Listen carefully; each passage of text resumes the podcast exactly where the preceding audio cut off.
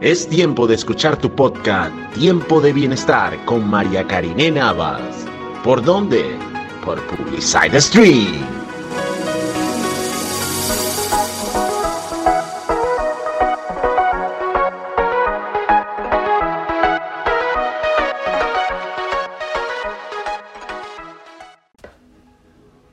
Sí, María. Eh, fíjate, en mi consulta yo dedico parte del tiempo en lo que es educar al paciente y tomo eh, un tiempo especial eh, para hablar sobre todo lo que todos los aspectos nutricionales.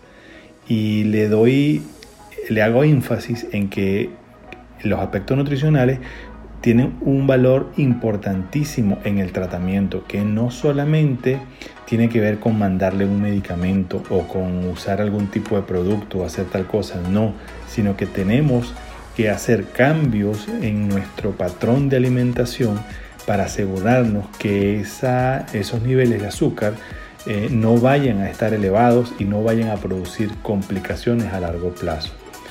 Igual al final, eh, generalmente los, los, derivo eh, con especialistas en nutrición, como, como tú eh, específicamente, a veces te mando algunos pacientes, para que de una manera más profesional logres con ellos este, un, un, proceso de, de, aprendizaje y de cambio de patrón, porque esto no, no es nada sencillo. Pero igual se les mm, dice y se les de algunas recomendaciones básicas y, en cuanto a ciertos puntos que siempre, siempre en la consulta me preguntan.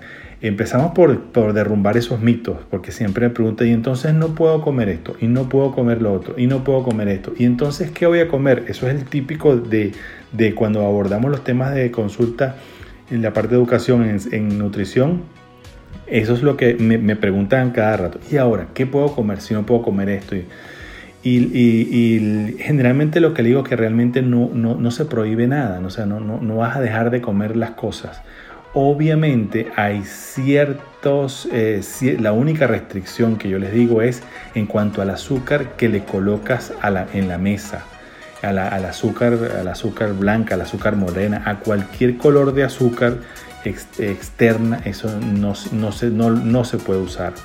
Ahora, el resto de los, de los alimentos, eh, eh, sí se pueden usar sabiendo y conociendo cuáles son el nivel que tienen estos alimentos, cuál es lo que se llama el índice glicémico, la carga glicémica, más o menos se les explico un poco en la consulta. Y eh, porque ellos tienen que saber que hay alimentos que me van a subir más después que yo me como un alimento, ese alimento pasa en sangre de una manera más rápida que otra. Eso es lo que se llama este índice glicémico. Entonces hay alimentos que obviamente con un índice glicémico muy alto, en donde yo apenas me lo como y voy a tener niveles altos de, de azúcar en sangre muy rápido, que el organismo, como sabemos, eh, como hemos explicado en, otras, en otros programas, que eh, el, individuo con diabetes no sabe manejar el azúcar, no puede, no, puede, no, no tiene eh, la maquinaria intracelular o la maquinaria que permite al, al, organismo para manejar el azúcar está, está dañada en el paciente con diabetes. Le explico los dos tipos principales de, azúcares que hay, que se denominan carbohidratos también, ¿no?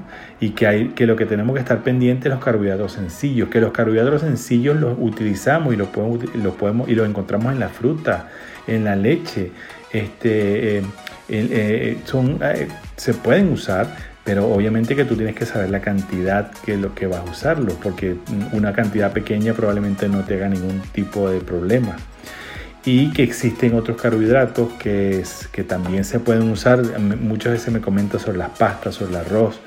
Estos son carbohidratos complejos y que obviamente tienen una, una diferente, diferente absorción y obviamente los niveles de azúcar no son, no son tan rápidos y tan, y tan, eh, no llegan tan rápido a sangre. Entonces el organismo tiende a manejarlos un poquito mejor. Luego hago cierta distinción sobre lo que son las fibras y, les explico que son eh, unos oh, eh, eh, nutrientes que son muy beneficiosos, que, en algún, que tienen varias, varias, varios beneficios. nos sirven para disminuir la absorción de azúcar y disminuir la absorción de algunos eh, eh, de algunas grasas también las fibras eliminan un poco disminuyen la absorción de, de, esas grasas y nos van a ayudar a todo lo que es el tránsito intestinal a todo lo que es la funcionalidad del intestino inclusive de lo que es la microbiota eh, intestinal. También hago referencia eh, em, sobre las grasas. Aquí también se, me, extiendo un poquito más porque las grasas es un tema bien complicado. Y también hay que quitar un poco de mito, o sea, uno puede comer grasa, lo que tenemos que saber es qué tipo de grasas estamos comiendo. Y aquí hago énfasis en lo que se denomina las grasas trans, que pocas personas le paran. Le están parando más, por ejemplo, el colesterol que hay en un huevo frito o en un huevo, eh, al, colesterol o a la grasa que está en otro, en, otro sitio que es mucho eh, más dañina. Eh, por ejemplo, cuando uno, en las mismas frituras, o sea, si tú te comes un huevo frito, obviamente que hay colesterol, pero también hay grasas malas que van con, con los tipos de aceite y que hay tipos de aceite que no son buenos y otros que son mejores que otros. Eso también hay que, hay que educar a, las personas para que se orienten a que hay diferentes tipos de, de, aceites, unos peores y otros, otros quizás un poquito más beneficiosos, que se pueden utilizar y que, y que debemos aprender a utilizarlo.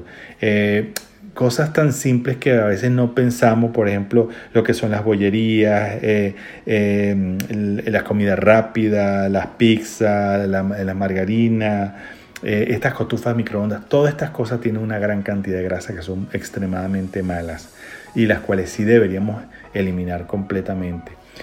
Eh, el, otro punto que yo, les, yo los eh, oriento un poco eh, es en cuanto a las horas de las comidas, el, tipo de, actividad física, dejar el, consumo de, de licor, por ejemplo, eh, eh, no fumar.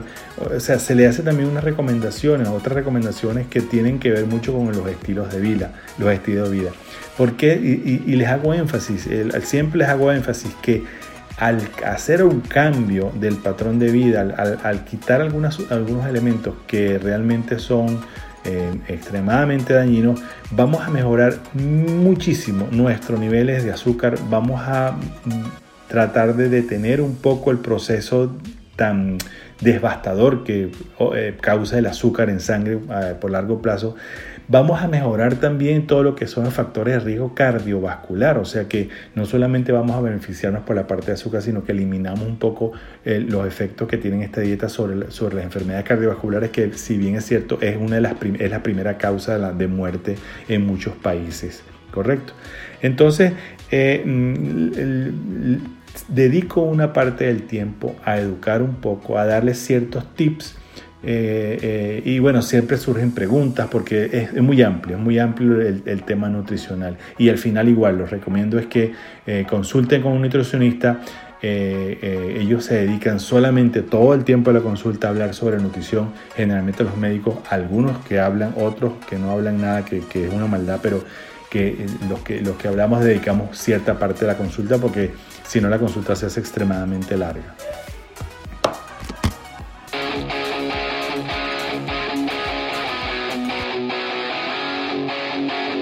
www.publicitec.com Tu revista digital con el mejor contenido en modo stream.